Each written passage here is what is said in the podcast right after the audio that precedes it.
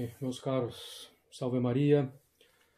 Então, nós vamos, continuando hoje nosso pequeno curso de doutrina social da Igreja, começar o estudo da encíclica Libertas Prestantissimum do Papa Leão XIII. Então, como o próprio nome diz, trata, evidentemente, da liberdade. Então, relembrando, nós já vimos a encíclica Diuturno Milud sobre a origem do poder civil, que é um dos grandes erros né, da política, né, da concepção moderna da sociedade, é de que o poder emana do povo.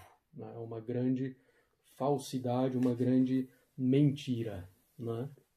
que vem evidentemente de princípios é, da filosofia moderna e desemboca, é claro, no liberalismo é, político, é, desemboca é, no relativismo, desemboca também na, no socialismo, no comunismo, por exemplo. Né? Nós tratamos em seguida, né, nós consideramos, lemos e comentamos a encíclica Immortale Dei, também de Leão XIII, é? É, em que ele trata sobre a constituição cristã dos estados. É? Então, uma encíclica interessantíssima, também é? mencionando o exemplo histórico dos cristãos na antiguidade. Hoje, então, nós vamos começar esse estudo, a primeira parte da Libertas, dessa encíclica do Papa Leão XIII sobre a liberdade. Lembrando, nosso propósito é entender o que a Igreja diz sobre a sociedade, né, sobre a sociedade civil, como ela deve ser constituída, as relações entre Igreja e Estado, né, e uma boa compreensão da autoridade, dos deveres dos súditos, né, dos cidadãos, por assim dizer, e também sobre essas liberdades modernas, né, o direito novo, né, o direito moderno, né, direito novo, como dizem eh, os papas. Então, nessa encíclica que nós vamos começar hoje, né, a Libertas, e nós estamos fazendo aqui num cenário diferente, porque a nossa gravação ao vivo foi apagada do YouTube, creio que por imperícia nossa. Né? Então, nós vamos fazer por aqui, retomar por aqui essa primeira parte. Então, a liberdade está no coração da sociedade moderna. Agora, uma concepção errônea de liberdade, e é isso que nós então vamos compreender nessa encíclica de Leão XIII. Muito importante a boa concepção da liberdade.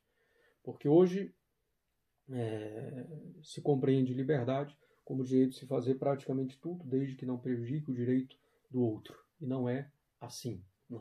A verdade, o bem, tem os seus direitos e que orientam a nossa liberdade.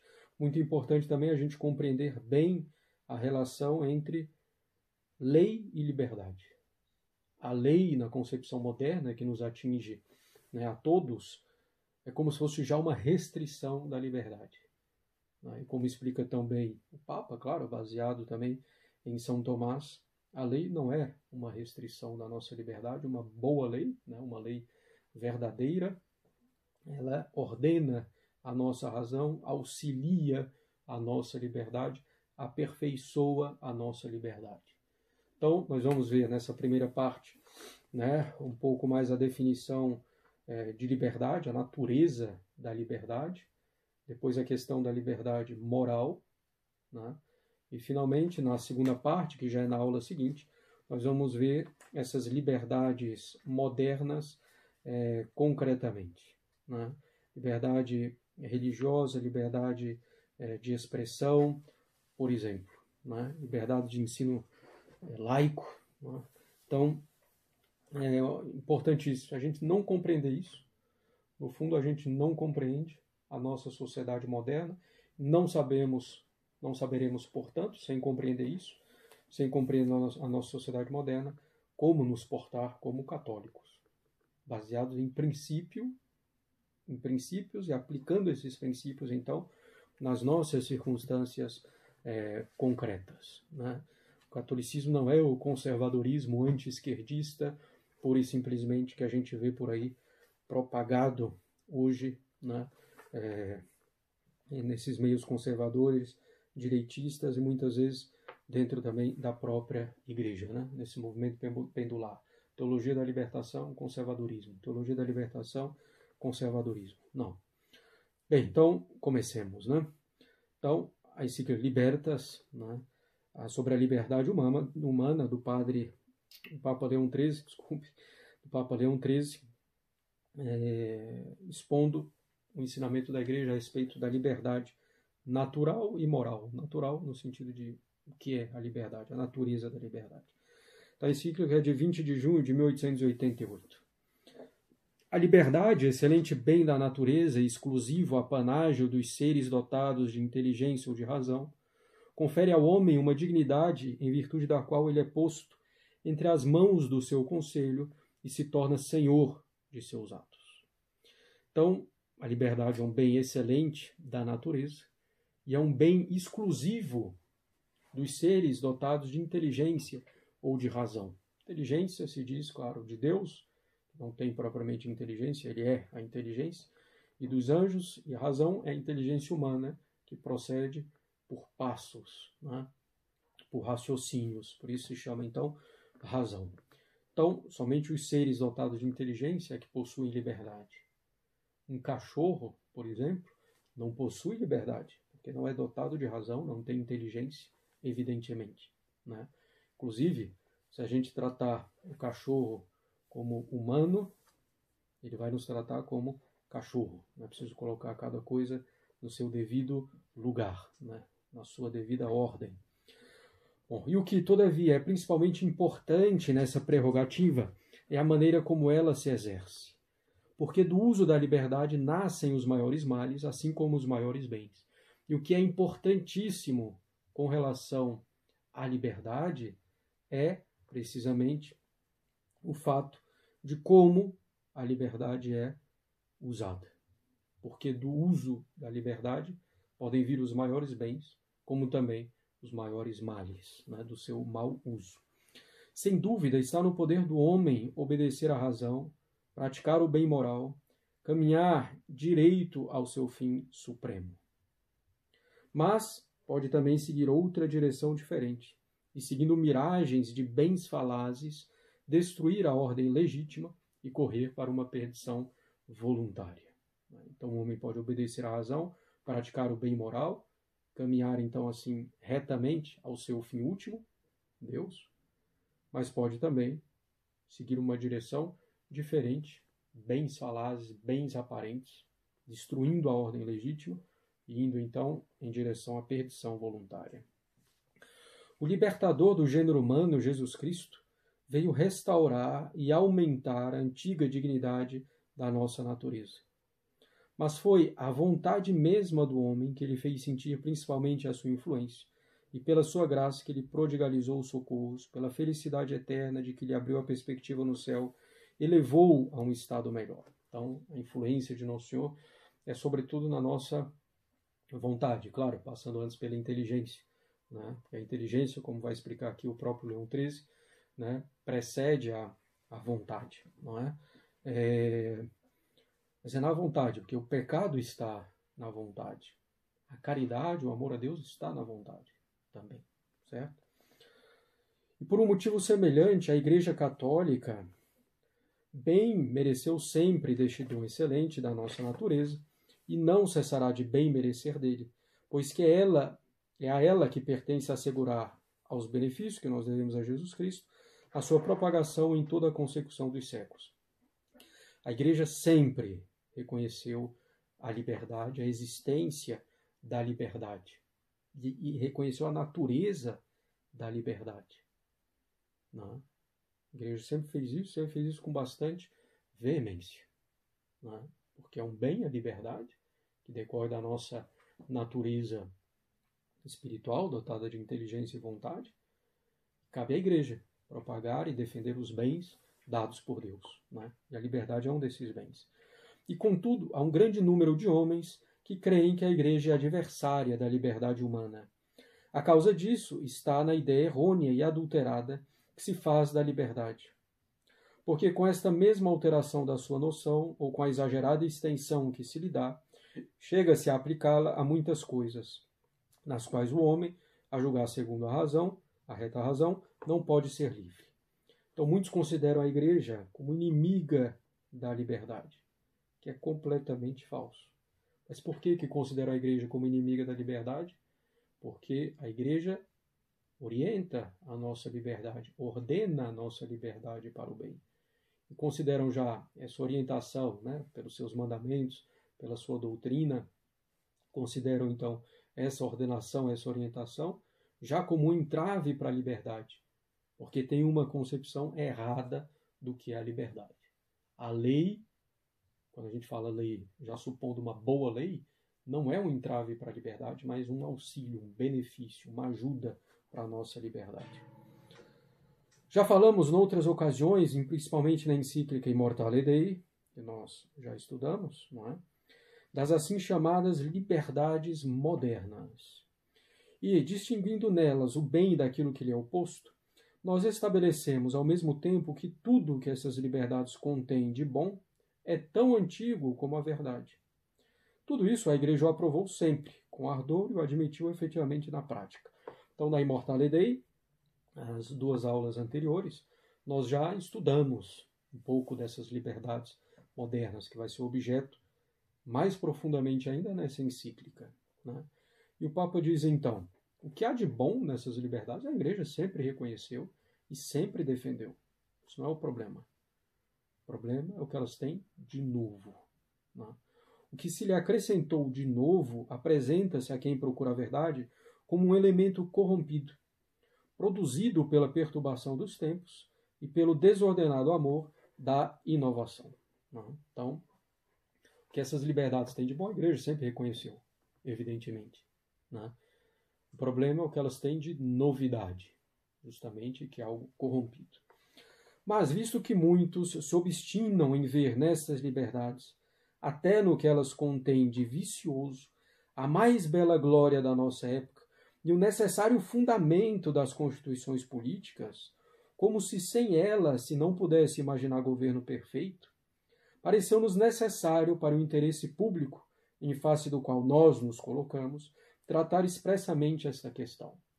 Então, essas liberdades modernas, compreendidas como os modernos compreendem, são colocadas atualmente, de fato, é assim, como fundamento da sociedade política. Sem essas liberdades modernas, não poderia haver né, um governo perfeito, uma sociedade perfeito.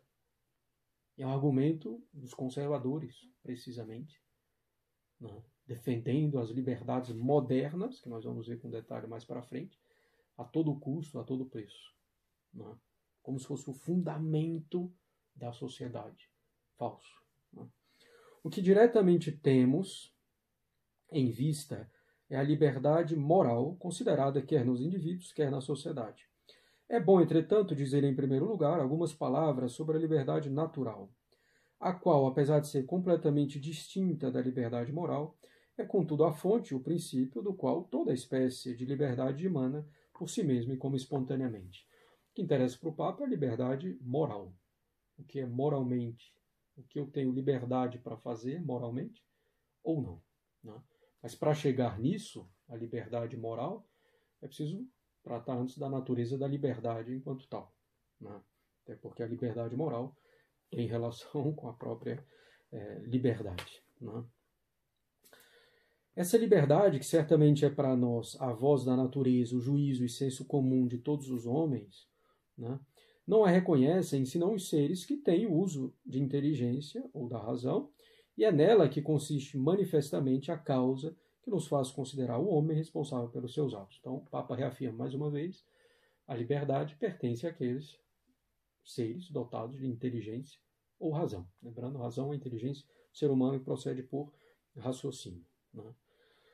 E é, na liberdade,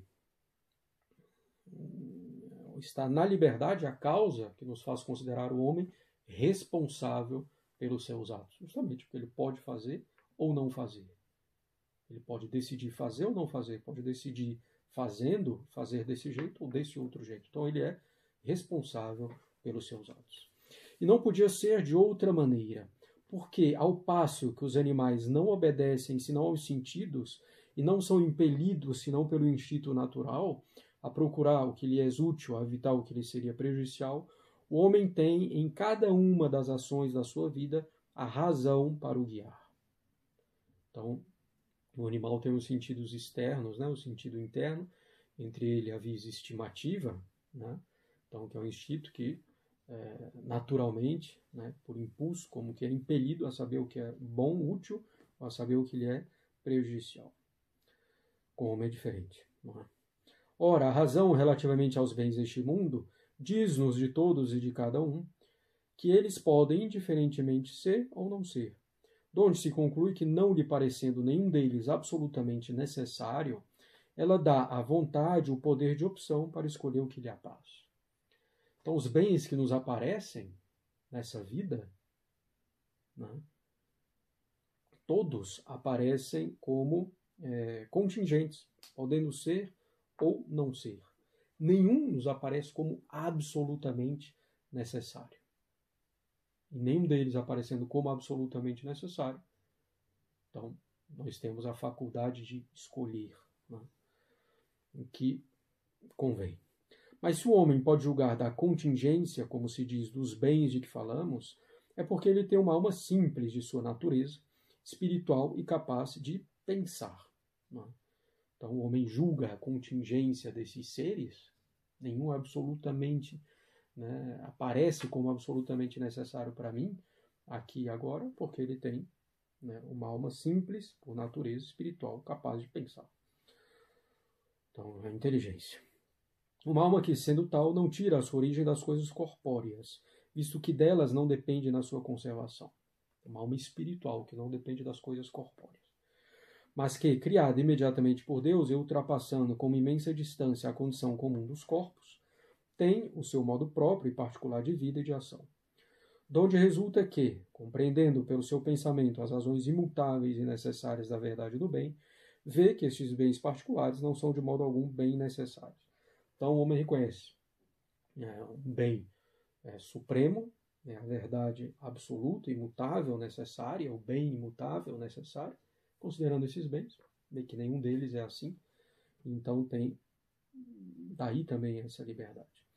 Assim, provar que a alma humana está desligada de todo elemento mortal e é dotada da faculdade de pensar, é estabelecer ao mesmo tempo a liberdade natural sobre o seu mais sólido fundamento para a gente estabelecer realmente a liberdade, né, sem riscos para essa natureza da liberdade, né, sem risco de determinismo, por exemplo, é, a gente tem que reconhecer a alma espiritual e dotada de inteligência.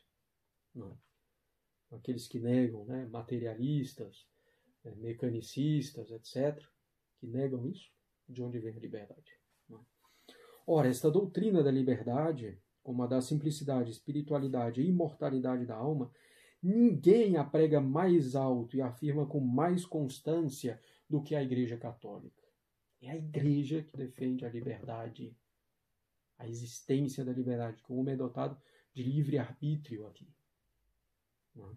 Ele pode escolher fazer, não fazer. Se ele escolhe fazer, pode escolher fazer assim ou assado.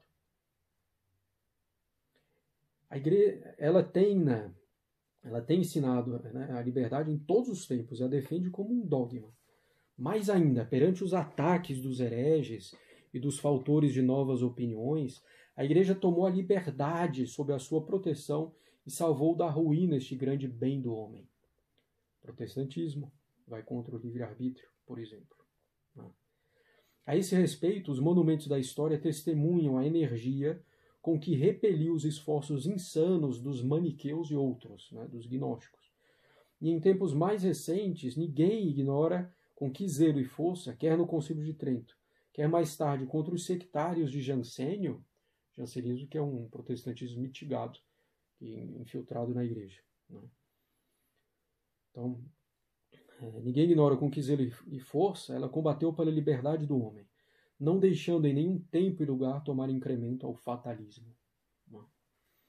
A liberdade, portanto, é, como dissemos, herança daqueles que receberam a razão, a inteligência em partilha. Mais uma vez, o Papa atrela a liberdade à inteligência, a alma espiritual. Não. E esta liberdade, examinando-se a sua natureza, outra coisa não é senão a faculdade de escolher entre os meios que conduzem a um fim determinado. A liberdade é a possibilidade de escolher diferentes meios que conduzem a um fim. É neste sentido que aquele que tem a faculdade de escolher uma coisa entre algumas outras é senhor de seus atos. Ele pode escolher meios diferentes. Ora, toda coisa aceita com o fim de obter por ela uma outra pertence ao bem, ao gênero do bem que se chama útil. Né? Então, bem útil é ah, aquele bem que a gente procura para atingir um outro. Né? E tendo o bem como característica operar propriamente sobre o apetite, é mistério, é necessário concluir daí que o livre-arbítrio é a característica da vontade, ou antes, é a vontade mesma, quando nos seus atos ela tem a faculdade de escolher. Né? Então, é, a liberdade né, para escolher meios que conduzem a um fim, né, então a um bem. É, o bem pertence ao objeto da vontade, a liberdade, então, está na vontade, não só está na vontade, como é a própria vontade no ato de escolher precisamente. Né? Bem, mas é impossível a vontade mover-se se o conhecimento da inteligência, como uma luz, não a esclarece primeiramente. Isto é, que o bem desejado pela vontade é necessariamente o bem quando conhecido pela razão. Então, a primazia né, da inteligência. A vontade, como vai dizer o Papa aqui também, é um apetite cego, é uma inclinação cega a um bem. Qual bem? Ao bem apresentado pela inteligência como tal. Não. Né? Bom. Então é impossível a vontade mover-se se o conhecimento da inteligência, como uma luz, não a esclarece primeiramente. Né? O bem desejado pela vontade é necessariamente o bem conhecido pela razão.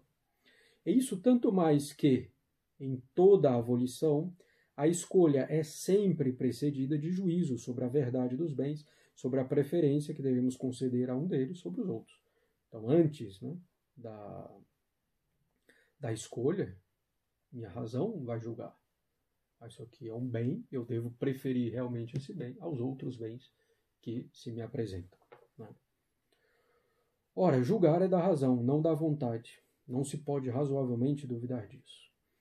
Admitido, pois, que a liberdade reside na vontade, que por sua natureza é um apetite obediente à razão, segue-se que a liberdade, como a vontade, tem por objeto um bem conforme a razão. Então, o objeto mesmo né, da vontade e da liberdade é um bem conforme a razão, não só apresentado pela razão, mas conforme a reta razão. Todavia, não possuindo cada uma dessas faculdades a perfeição absoluta, pode suceder e sucede frequentemente que a inteligência proponha à vontade um objeto que, em lugar de uma real bondade, não tem senão a aparência de bondade, uma sombra de bem, e que a vontade, contudo, se aplique. Nossa inteligência nossa vontade são imperfeitas. Né? Então a inteligência pode propor à nossa vontade um bem aparente, um bem falaz, né? que não é um verdadeiro bem. Mas assim como, como o poder enganar-se e enganar-se realmente é uma falta que acusa a ausência da perfeição integral na inteligência, assim também aderir a um bem falso enganador ainda que seja um indício do livre-arbítrio, constitui, contudo, um defeito da liberdade, como a doença é um defeito da vida. Claro, se eu estou doente é porque eu, tô, eu tenho vida, isso prova que eu vivo. é, a possibilidade né, de escolher um bem aparente, quer dizer, um mal, demonstra a existência da liberdade. Não? E mostra o defeito da nossa liberdade. Bom, para deixar claro, a existência do livre-arbítrio não supõe a possibilidade de escolher o mal. Para ser livre, não é necessário que eu tenha a possibilidade de escolher o mal. O Papa vai falar isso daqui a pouco. Igualmente, a vontade, só pelo fato de que depende da razão, desde que deseja um objeto que se afaste da reta razão, cai num vício radical, que não é senão a corrupção e o abuso da liberdade. Então, quando a minha liberdade deseja um bem que não corresponde à reta razão, né? então nós já temos aí uma corrupção e um abuso da liberdade. Eis porque Deus, a perfeição infinita, que sendo soberanamente inteligente e a bondade por essência, é também soberanamente livre. Não pode, de nenhuma forma, querer o mal moral. Né? Então, Deus, ele é a inteligência infinita, né? a vontade perfeitíssima. Né? Sendo soberanamente inteligente, a bondade por essência, né? Deus não tem inteligência, não tem vontade e bondade. Ele é a sua inteligência, ele é a sua bondade. Ele é soberanamente livre. E não pode de nenhuma forma querer o mal moral. Então, né, o mal não é necessário, poder escolher o mal não é necessário para que haja liberdade. Deus é sumamente livre. Não pode escolher o mal, claro. Pode escolher entre bens distintos em vista do fim, que é a maior glória dele. Né? A maior glória extrínseca é, dele, por exemplo, a criação, criar de um jeito de outro. Deus é livre. Né? Criou do jeito que ele quis. Então não pode fazer o mal. O mesmo sucede com os bem-aventurados do céu, graças à intuição que tem do soberano bem. Então, os santos e os anjos no céu veem face a face o bem necessário, supremo, absoluto, que é Deus. E aí já não podem escolher o mal, mas continuam livres na ordem do bem que é a perfeição da liberdade. Né? Escolher na ordem do bem. Bom, essa justíssima observação que Santo Agostinho e outros faziam contra os pelagianos. Se a possibilidade de enganar-se no bem fosse da essência e da perfeição da liberdade, então Deus, Jesus Cristo, os anjos, bem-aventurados, entre os quais está este poder, entre os quais este poder não existe, né? Se a possibilidade de enganar-se no bem fosse da essência e da perfeição da liberdade, então Deus, Jesus Cristo, os anjos bem-aventurados, entre os quais este poder não existe, ou não seriam livres, ou pelo menos não seriam tão perfeitamente como o homem em seu estado de prova de imperfeição. Então, o Agostinho fala precisamente isso. Né? Deus, Jesus Cristo, os anjos, os santos, os bem-aventurados, não podem escolher o mal. Eles não são livres? Ou têm uma liberdade menos perfeita do que o homem aqui na Terra? Seria absurdo. Não. Eles têm a liberdade muito mais perfeita do que a nossa. Já não podem escolher o mal. O doutor Angélico ocupou-se frequente e longamente dessa questão. E da sua doutrina resulta que a faculdade de pecar não é uma liberdade, mas uma escravidão. Pecado, quando a gente escolhe então um bem aparente, um mal, né? nós estamos, na verdade, caindo na escravidão. Bom, muito sutil é sua argumentação sobre as palavras de Jesus Cristo. Aquele que comete o pecado é escravo do pecado. Todo ser é o que lhe convém segundo a sua natureza.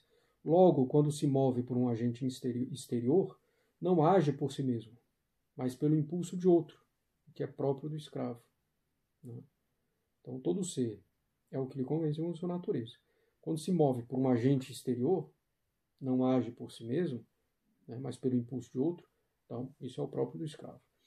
Ora, segundo a natureza, o homem é racional. Por isso, quando se move segundo a razão, é por um movimento próprio que ele se move e opera por si mesmo, o que é a essência da liberdade. Mas quando peca, procede contra a razão. E então é como se fosse posto em movimento por um outro, e sujeito a uma dominação estranha. É por isso que aquele que comete o pecado é escravo do pecado. Porque o homem livre é aquele que age segundo a reta razão, conforme a virtude. O escravo é aquele que é movido por um algo ou alguém exterior, né? e não pela reta razão. No pecado nós somos movidos por um bem aparente por um bem que não é conforme a razão. Por isso nós nos tornamos escravos do pecado quando pecamos. Era isso que vira claramente a filosofia antiga, aquela principalmente cuja doutrina era que ninguém é livre como sábio, e que reservava, como é sabido, o nome de sábio aquele que se tivesse acostumado a viver constantemente segundo a natureza, isto é, na honestidade e na virtude. Então, na antiguidade, livre, verdadeiramente, profundamente, era considerado sábio. E por quê? Porque o sábio vivia conforme a reta razão, uma vida honesta, uma vida virtuosa. Por isso é livre. Sendo essa a condição da liberdade humana, bom, antecipando um pouco, mas quem defende essas liberdades modernas e vive conforme elas é escravo, não livre. Porque não vive segundo a reta razão, não vive segundo a virtude. Bom, sendo essa a condição da liberdade humana, era necessário ministrar-lhe auxílios e socorros capazes de dirigir todos os seus movimentos para o bem e desviá-los do mal. Sem isso, a liberdade teria sido para o homem uma coisa muito prejudicial. Então, nossa liberdade é imperfeita. Tem defeitos. Ela precisa, então, de ajuda para caminhar no bem. A não ser para nós um motivo de perdição. É? Primeiramente, era-lhe necessário uma lei, isto é, uma norma do que era preciso fazer e omitir. Então, é uma concepção oposta, né? essa visão de liberdade moderna. Né? Aqui nós temos a nossa liberdade precisa de ajuda. E a lei vai ajudar a nossa liberdade. Porque sozinha ela vai facilmente nos levar para o mal. Não. Na liberdade moderna, não. Deixa sozinha a nossa liberdade. Sem coação, sem etc. Bom, e primeiramente era necessária para a liberdade uma lei, isto é, uma norma do que era preciso fazer e omitir. Falando com propriedade, não pode dar-se isto entre os animais, que operam por necessidade, porque todos os seus atos os realizam sob o impulso da natureza, sendo-lhes impossível adotar por si mesmos outro modo de ação.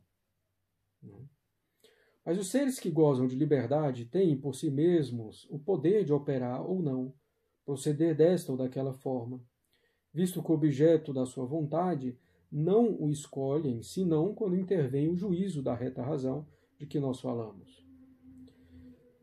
Esse juízo diz-nos não somente o que é bom em si ou o que é mal, mas também o que é bom e por conseguinte se deve realizar, ou o que é mal e por conseguinte se deve evitar.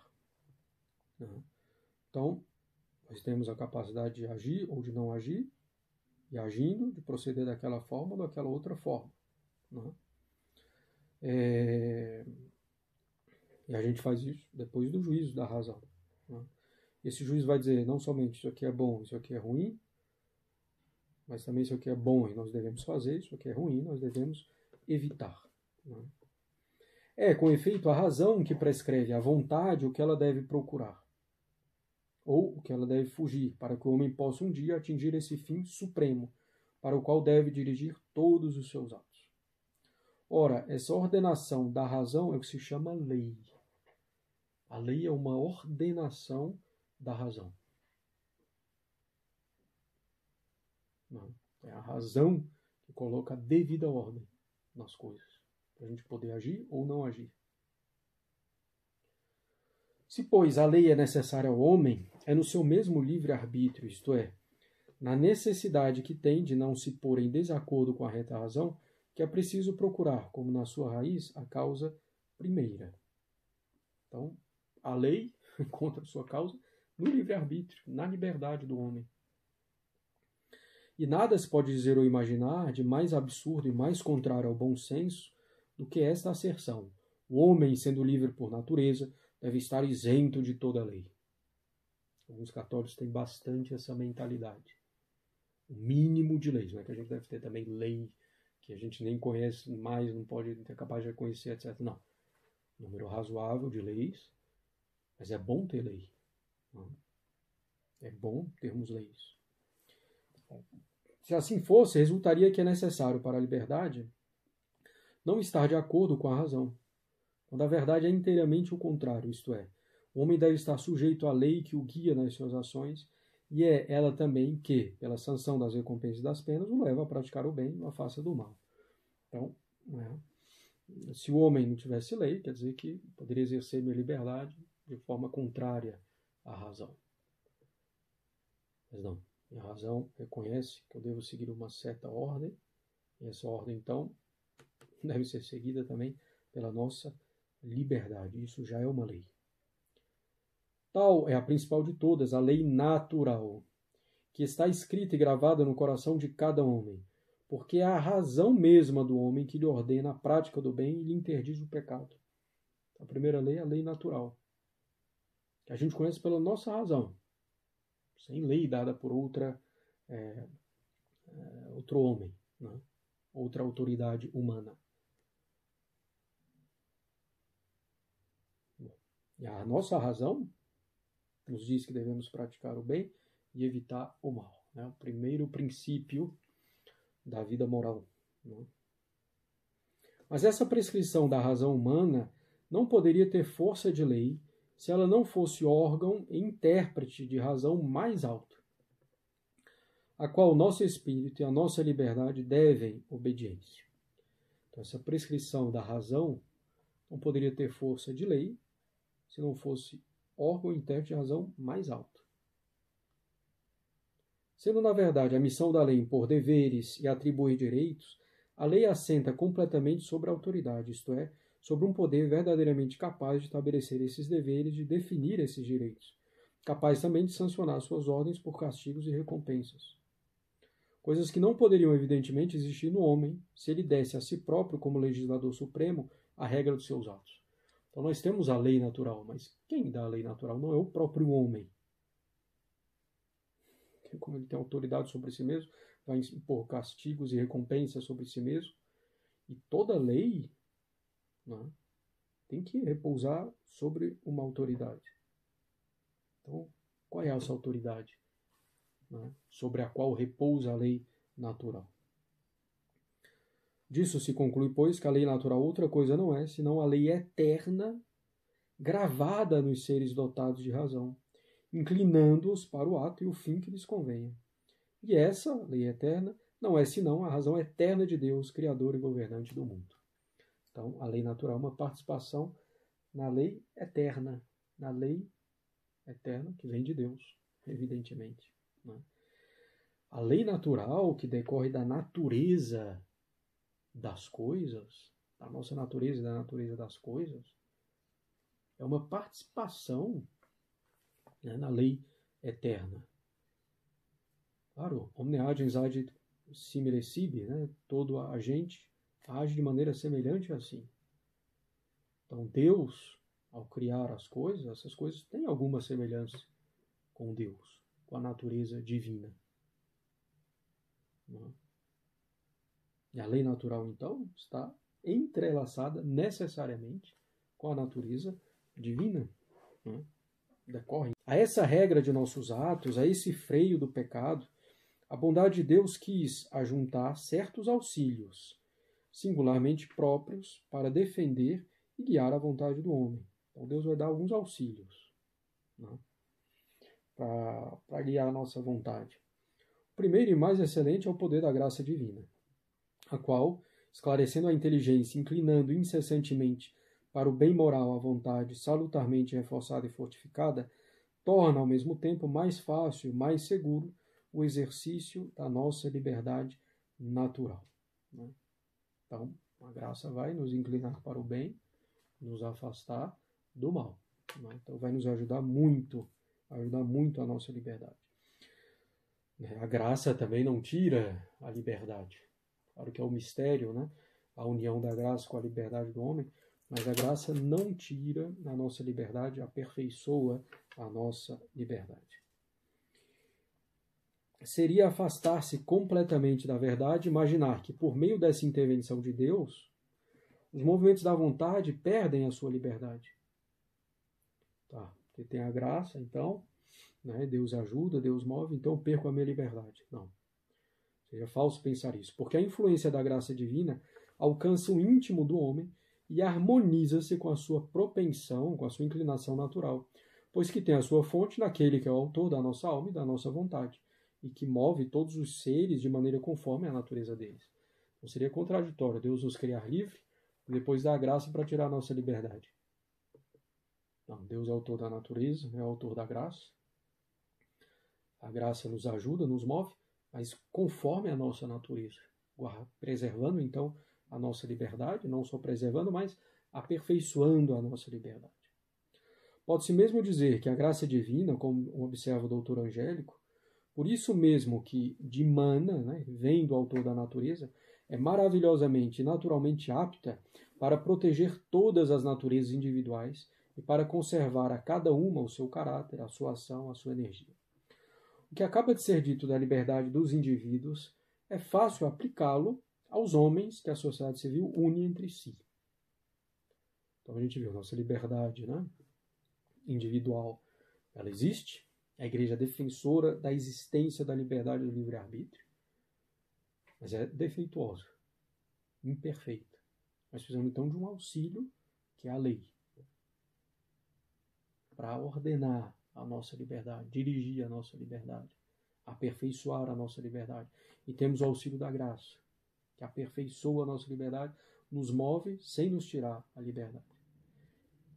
E coisa análoga, semelhante, pode ser então aplicado também à sociedade civil.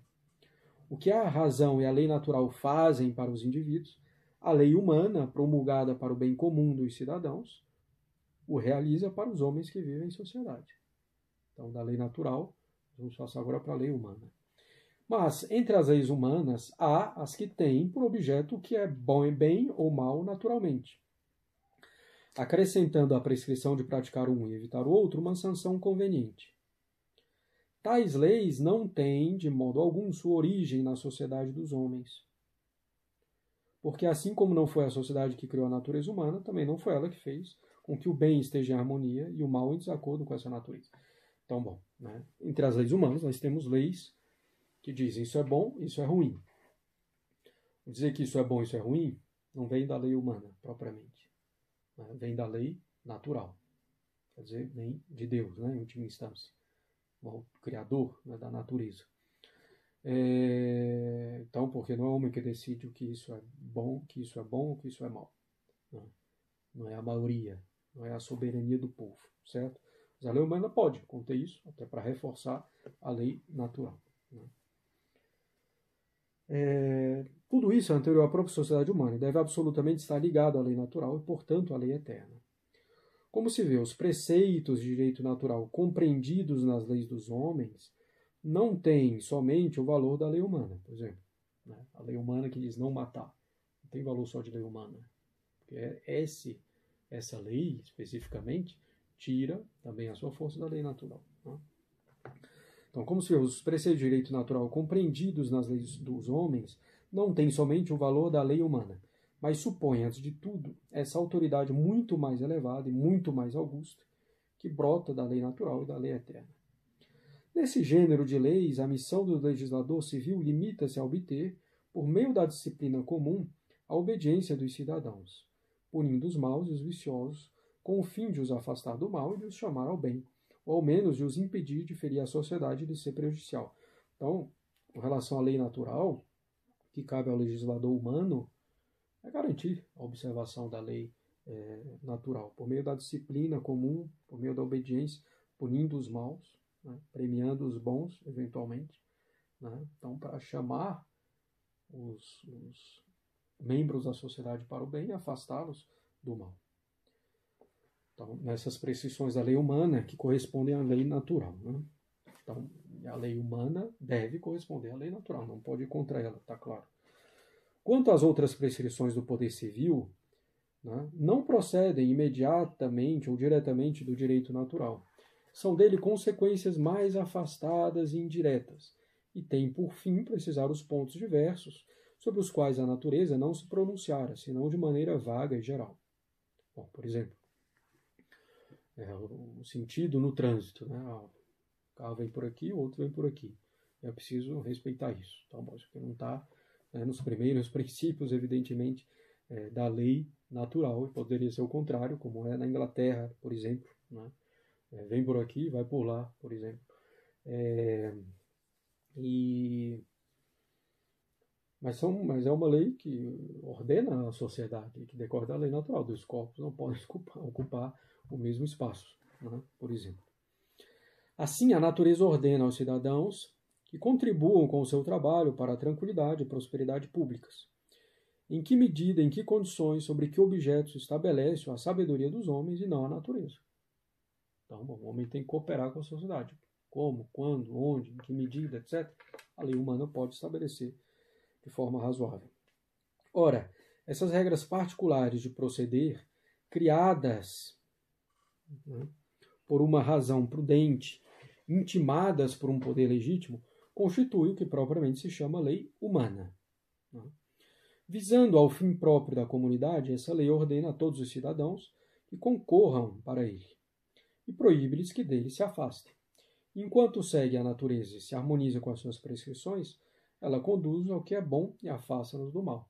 Modernamente é o que se chama de lei positiva. Né? É... Então, que tem que estar de acordo com a lei natural, não pode contrariar a lei natural. Enquanto né, estão de acordo, seguem a natureza, se harmonizam com as prescrições da lei natural, a lei positiva nos conduz, né, a lei positiva, a lei humana, nos conduz ao bem e nos afasta do mal. Por onde se vê que é absolutamente na lei eterna de Deus, que é mistério, que é preciso buscar a regra e a lei da liberdade. Não somente para os indivíduos, mas também para as sociedades humanas. É porque a lei humana ela está em dependência da lei natural. Não pode ir contra. Né? Mas deve aperfeiçoar, aplicá-la mais concretamente, em casos mais específicos. Portanto, na ordem social, a liberdade digna desse nome não consiste em fazer tudo o que nos apraz, o que nos agrada. Isso geraria confusão e desordem, uma perturbação que conduziria à opressão. Né? A liberdade desenfreada, sem ordem, sem ordenação, leva à perturbação e dessa perturbação vem a opressão, a ditadura, a tirania. E é o processo que nós estamos vivendo em ciclo sem fim. A liberdade consiste em que, com auxílio das leis civis, possamos mais facilmente viver segundo as prescrições da lei eterna. Então, as leis civis, quer dizer, as leis positivas, as leis humanas, né, devem servir para que a gente possa viver mais facilmente segundo as prescrições da lei natural, da lei eterna. Né? Na lei eterna aqui entra também a lei divina, a lei revelada, a revelação. Né? Para os que governam, a liberdade não é o poder de mandarem ao acaso e segundo o seu bel prazer. Isso seria uma desordem não menos grave, extremamente perigosa para o Estado. Né? Então, a liberdade, para os que mandam, não é o poder de mandar o que quer. A força das leis humanas consiste em que elas sejam consideradas como uma derivação da lei eterna e que não há nenhuma das suas prescrições que não seja contida nela como no princípio de todo o direito. Todo o direito, todas as leis devem estar contidas de algum modo na lei eterna. Não podem ir contra a lei eterna. Não podem se opor a ela. Santo Agostinho diz com muita sabedoria, né, no seu livro sobre livre-arbítrio, precisamente. Eu penso, e vós bem vedes também, que, nesta lei temporal, nada há de justo e de legítimo que os homens não tenham ido aurir na lei eterna. Suponhamos, pois, uma prescrição de poder qualquer que esteja em desacordo com os princípios da reta razão e com os interesses do bem público. Não teria Opa, aqui já acabou outras Agostinho, desculpa. Agostinho, a citação. Eu penso, e vós bem vedes também, que nesta lei temporal nada há de justo e de legítimo que os homens não tenham ido aurir na lei eterna. Então, tudo que há de bom e de legítimo, no fundo, decorre né, consequência da lei eterna. E agora, Leão 13. Suponhamos, pois, uma prescrição de poder qualquer que esteja em desacordo com os princípios da reta razão e com os interesses do bem público. Não teria força alguma de lei, porque não seria uma regra de justiça e afastaria os homens do bem para o qual a sociedade foi formada. Então, uma lei que vai contra a lei eterna, contra a lei natural, contra o bem público, não tem força de lei. Não ordena a razão, não, evidentemente. Então, não ordena a nossa liberdade para o bem também. Bom, lembrando né, a definição de São Tomás de Lei, a lei é a ordenação é, da razão para o bem comum, é, promulgada pela legítima autoridade. Promulgada quer dizer que é conhecida por aqueles que devem observar. Né?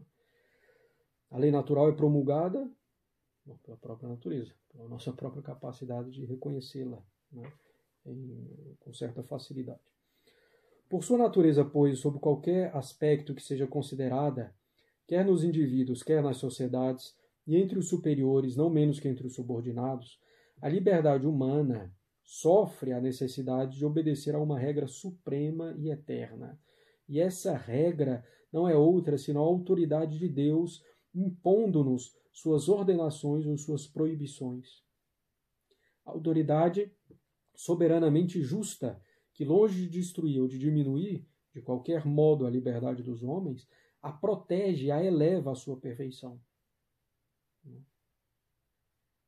Então, nossa liberdade precisa obedecer a uma regra, uma regra suprema e eterna que vem de Deus. Né? E essa autoridade de Deus não destrói nem diminui a nossa liberdade, a aperfeiçoa, a eleva, a protege, na verdade. Porque a verdadeira perfeição de todo ser é tender e atingir o seu fim. Ora, o fim supremo para o qual deve tender a liberdade humana é Deus. Né? Então, nós seremos perfeitos tendendo a Deus. E a lei, a boa lei, nos ajuda para isso. Não tira então a nossa liberdade, mas ajuda. São essas as máximas de doutrina muito verdadeira e muito elevada, conhecidas mesmo pela luz da razão, que a Igreja, instruída pelos exemplos e pela doutrina do seu divino autor, propagou e afirmou por toda parte, e segundo os quais ela jamais cessou de ponderar a sua missão em de informar as, suas, as nações cristãs. A igreja insiste no sentido de, de da existência da liberdade, e depois, né, no sentido de que essa liberdade precisa ser orientada, ordenada, que é um bem. Né? E aí a relação já com a lei. Pelo que toca aos costumes, as leis evangélicas não somente se avantajam muito a toda a sabedoria pagã, mas elas chamam o homem e o formam verdadeiramente numa santidade desconhecida dos antigos, e aproximando-se de Deus, levam-no à posse da liberdade mais perfeita. Né? Bem. É assim que sempre se evidenciou o maravilhoso poder da Igreja para a proteção da liberdade civil e política dos povos. Não há necessidade de enumerar os seus benefícios neste gênero. Basta lembrar a escravidão, essa velha vergonha das nações pagãs, que os seus esforços e principalmente a sua feliz intervenção fizeram desaparecer. A escravidão desapareceu por causa da igreja. E voltou, quando a sociedade voltou a se afastar da igreja. Né? Com o paganismo né? da, da, da, do renascimento. E com a volta de elementos do direito romano alheios ao evangelho. O equilíbrio dos direitos com a verdadeira fraternidade entre os homens foi Jesus Cristo quem primeiro proclamou e a sua voz respondeu à dos seus apóstolos, declarando que não há nem judeu, nem grego, nem bárbaro, nem cita, mas que todos são irmãos em Cristo. A respeito desse ponto, o ascendente da igreja é tão grande, tão reconhecido, que aonde quer que chegue a sua influência, tem a experiência disso, a grosseria dos costumes não pode subsistir por muito tempo. A grosseria dos costumes não pode subsistir por muito tempo.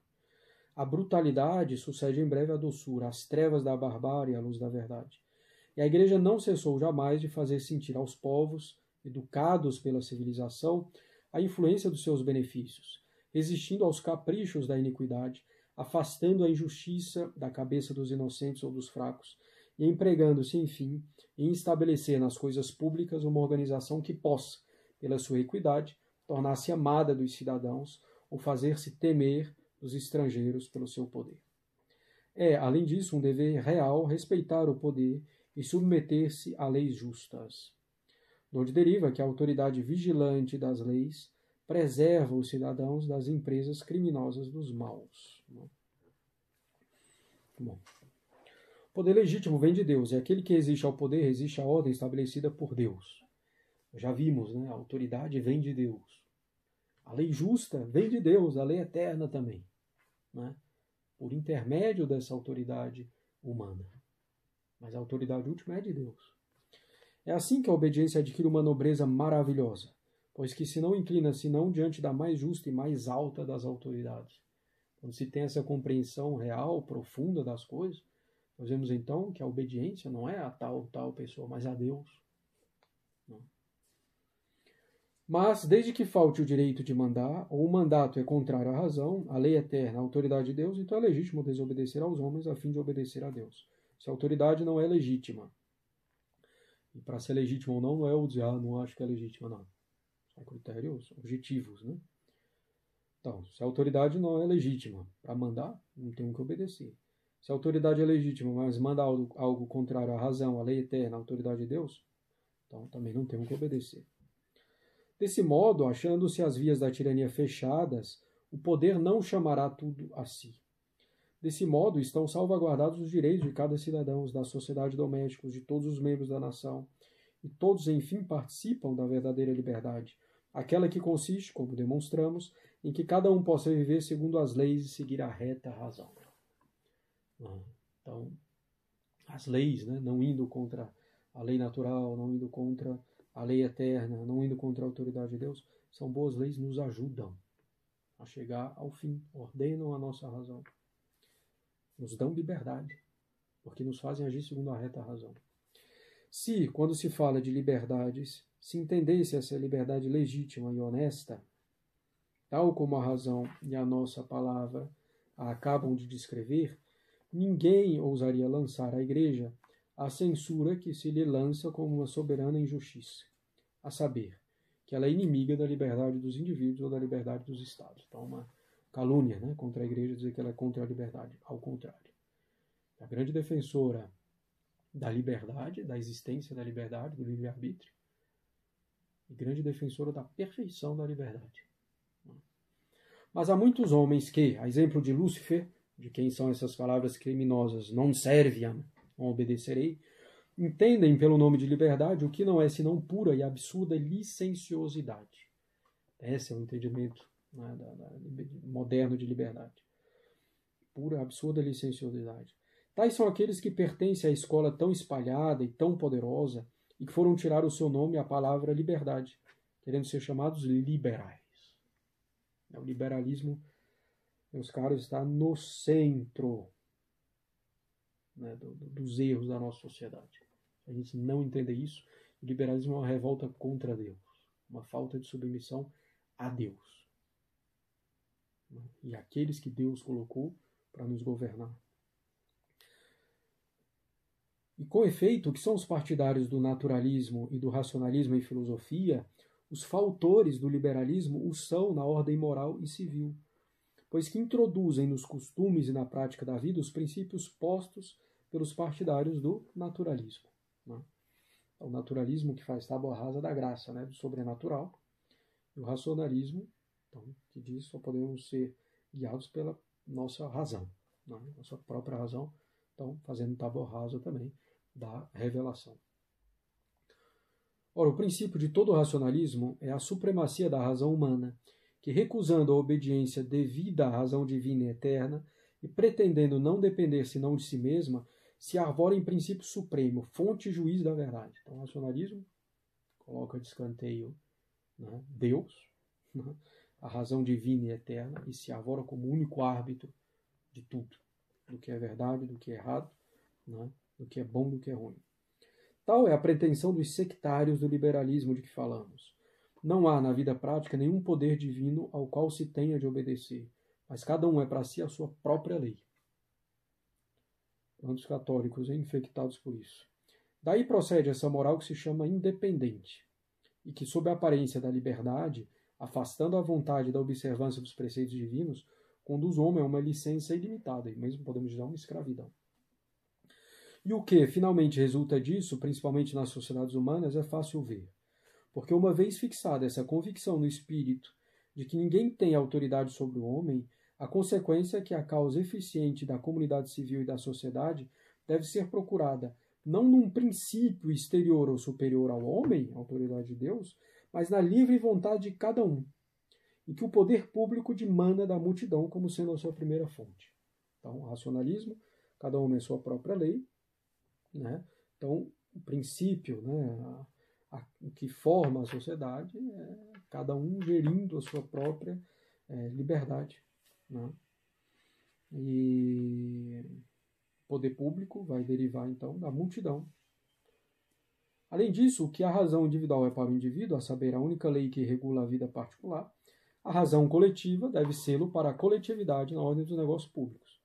Daí o poder pertence ao número e as maiorias criam o direito e o dever. Então, cada homem é sua própria lei no campo individual, e os homens, né, pelo número, pela maioria, a ditadura da maioria, então que vão definir as leis na sociedade, o que é bom, o que é ruim, o que é verdade, o que não é, etc. E essa ditadura da maioria depois vai se transformar em ditadura da minoria. Né?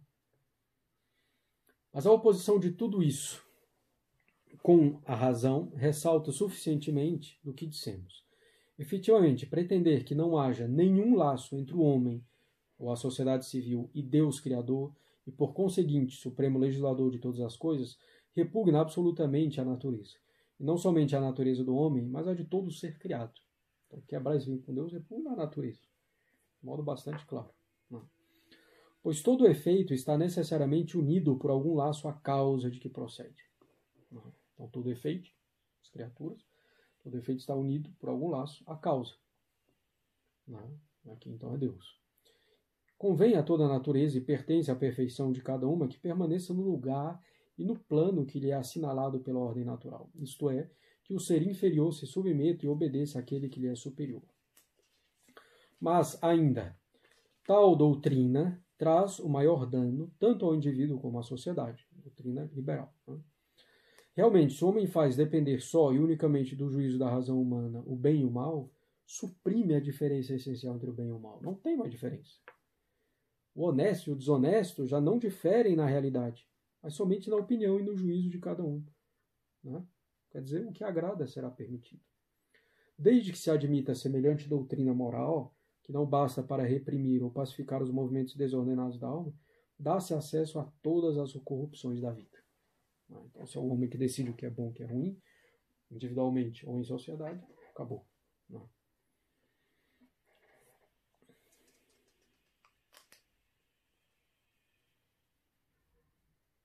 Nos negócios públicos, o poder de governar separa-se do princípio verdadeiro e natural que lhe deu toda a sua força para procurar o bem comum. A lei que determina o que se deve fazer e o que é necessário evitar é abandonada aos caprichos da maioria, que é o mesmo que preparar o caminho à dominação tirânica. Quando se repudia o poder de Deus sobre o homem e sobre a sociedade humana, é natural que a sociedade deixe de ter religião. E tudo o que toca à religião torna-se desde então objeto da mais completa indiferença. É?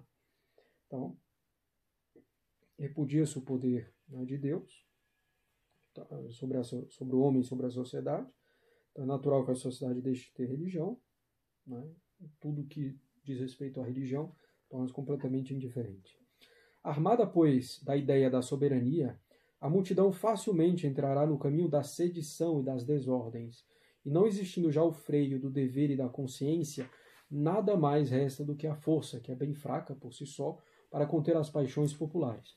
Então, essa liberdade, né, cada um fazendo sua lei, tendendo ao que agrada, claro que vai gerar distúrbios, confusões, sedições, né, manifestações constantes, instabilidades na sociedade.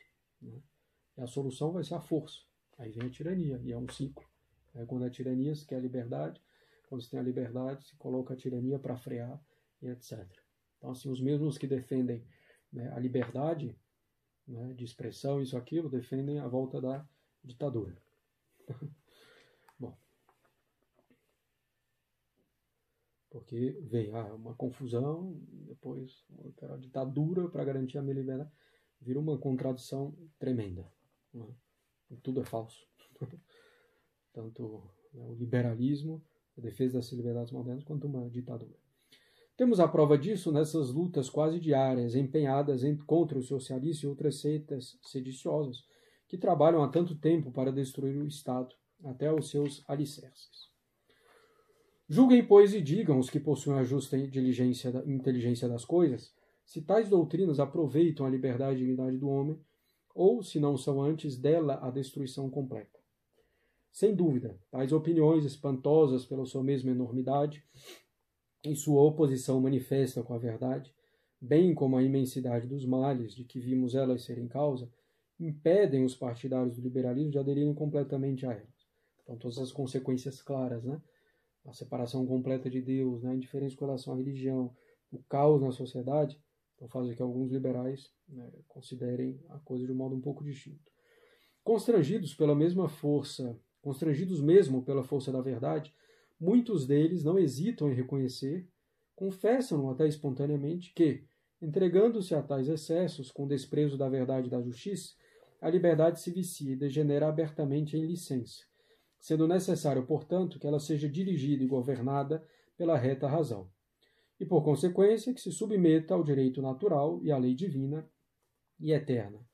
Elas julgam dever parar aqui e não admitem que o homem livre deva submeter-se às leis que a Deus apraz impor-nos por uma outra via que não a razão natural. Mas nisso estão absolutamente em desacordo consigo mesmo. Então nós vamos ter aqui liberalismos mitigados. É sempre assim na heresia. Né? Pelagianismo, você tem um semi-pelagianismo. Protestantismo, tem o jansenismo, é um semi-protestantismo. Você tem o liberalismo, você vai ter o liberalismo mitigado, semi-liberalismo. Então, aqui, nesse primeiro liberalismo mitigado, se admite a lei natural, mas não a lei revelada. Né? Quer dizer, eu admito a autoridade de Deus em parte. Né? Quer dizer, no final dos contos, você não admite nada. Né? Estão absolutamente em desacordo consigo mesmos ao fazer assim. Pois, se é necessário, como eles próprios convêm, e quem poderia, poderá razoavelmente deixar de convir nisso, se é necessário obedecer à vontade de Deus legislador, pois o homem todo inteiro depende de Deus e deve tender para Deus, daqui segue que ninguém pode pôr limites ou condições à sua autoridade legislativa sem com isso mesmo se concluir em oposição com a obediência devida a Deus. Então, se você reconhece Deus como legislador, que é devido né, pela nossa própria natureza de criatura, preciso reconhecê-lo inteiramente, não só com relação à lei natural, mas também com relação à lei divina, à lei revelada. Né? Ainda mais, se a razão humana se arroga a pretensão de querer determinar quais os direitos de Deus e os seus deveres para com ele, o respeito pelas leis divinas tem nela mais aparência que realidade. Quer dizer que, no fundo, não estou realmente obedecendo a Deus. Né? Se eu quero só obedecer a lei natural, mas não a lei revelada. Não estou querendo realmente obedecer a Deus por causa da autoridade de Deus. Você vai dizer, né? o respeito pelas leis divinas, que inclui a lei natural que decorre dela, tem mais aparência do que realidade e o seu juízo valerá mais que a autoridade e a providência divinas. Estamos chegando ao final nessa primeira parte.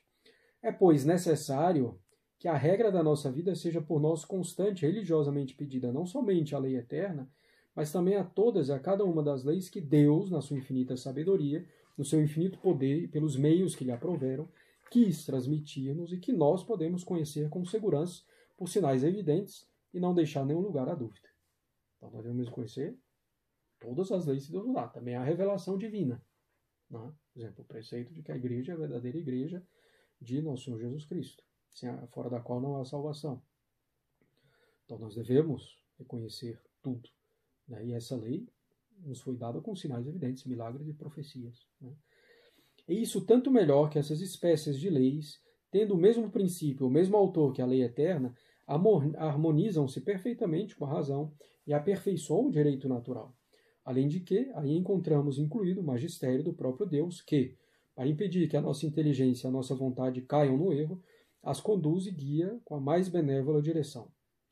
Deixemos, pois, santa e inviolavelmente reunido aquilo que não pode nem deve ser separado, e que Deus nos encontre em todas as coisas, segundo ordena a própria razão natural, submissos e obedientes às suas leis. Então, Deus é o autor das duas leis. Então, elas se harmonizam e aperfeiçoam toda a nossa natureza, evidentemente. Por exemplo, a lei natural diz que nós devemos cultuar a Deus. Na revelação, Deus precisou isso, pela missa, no domingo. E isso é obrigatório. Claro, posso fazer e devo fazer né, de outros modos, com outras orações né, católicas, mas Deus precisou isso. Isso ajuda muito. Outros são um pouco mais moderados. Então, o liberalismo é ainda mais mitigado. Então, a primeira mitigação, ah, não, reconheço a lei natural, mas não a lei revelada. É. Outros são um pouco mais moderados, mas sem serem mais consequentes consigo mesmos. Segundo esses, as leis divinas devem regular a vida e o modo de proceder dos particulares, mas não o dos estados. É permitido nas coisas públicas desviar-se das ordens de Deus e legislar sem as ter em conta alguma, nasce essa perniciosa consequência da separação da igreja do Estado. Ah, eu reconheço a lei natural, reconheço a lei revelada, mas isso para a minha vida particular. para a coisa pública, para a sociedade como um todo, não posso reconhecer a lei eterna, a lei, a lei revelada.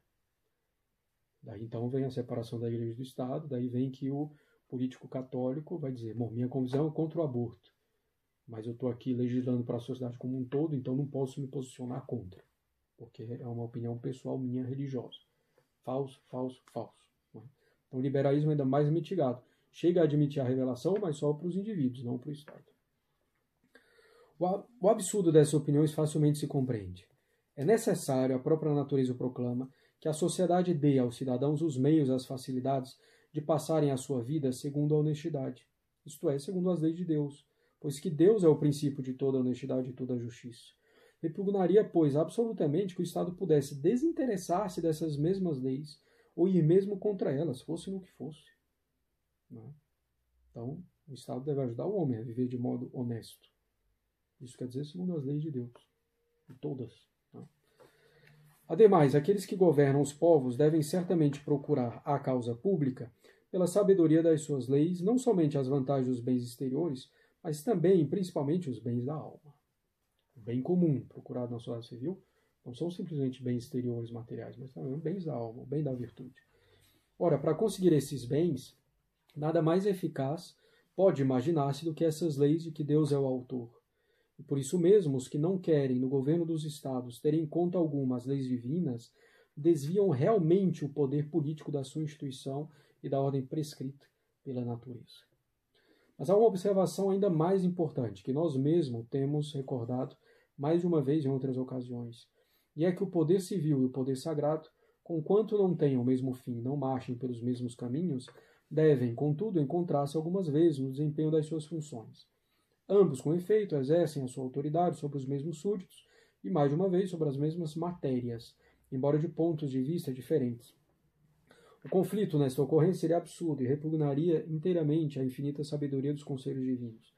Deve, portanto, necessariamente haver um meio, um processo, para fazer desaparecer as causas de conflitos e lutas, estabelecer o acordo na prática. Então, as duas sociedades foram criadas por Deus, né? o Estado e a Igreja. Devem estar em harmonia. E como a finalidade da igreja é superior, claro que né, aquilo em que, em que há é, matéria comum, o Estado se submete à igreja, né, necessariamente, como criatura também né, de Deus. Esse acordo né, entre a igreja e o Estado não é sem razão que foi comparado à união que existe entre a alma e o corpo. Isso para a maior vantagem de ambos, pois a separação é particularmente funesta ao corpo, porque o priva da vida. Então, a união da igreja e do Estado é comparada à união entre a alma e o corpo. A igreja sendo a alma, o Estado o corpo. Claro que é melhor para a alma né, a união com o corpo. É o seu estado natural. Então, claro que é melhor para a igreja a união com o Estado, uma união correta, bem feita, né? Não abusiva, por assim dizer. E agora, o corpo sem alma é um cadáver.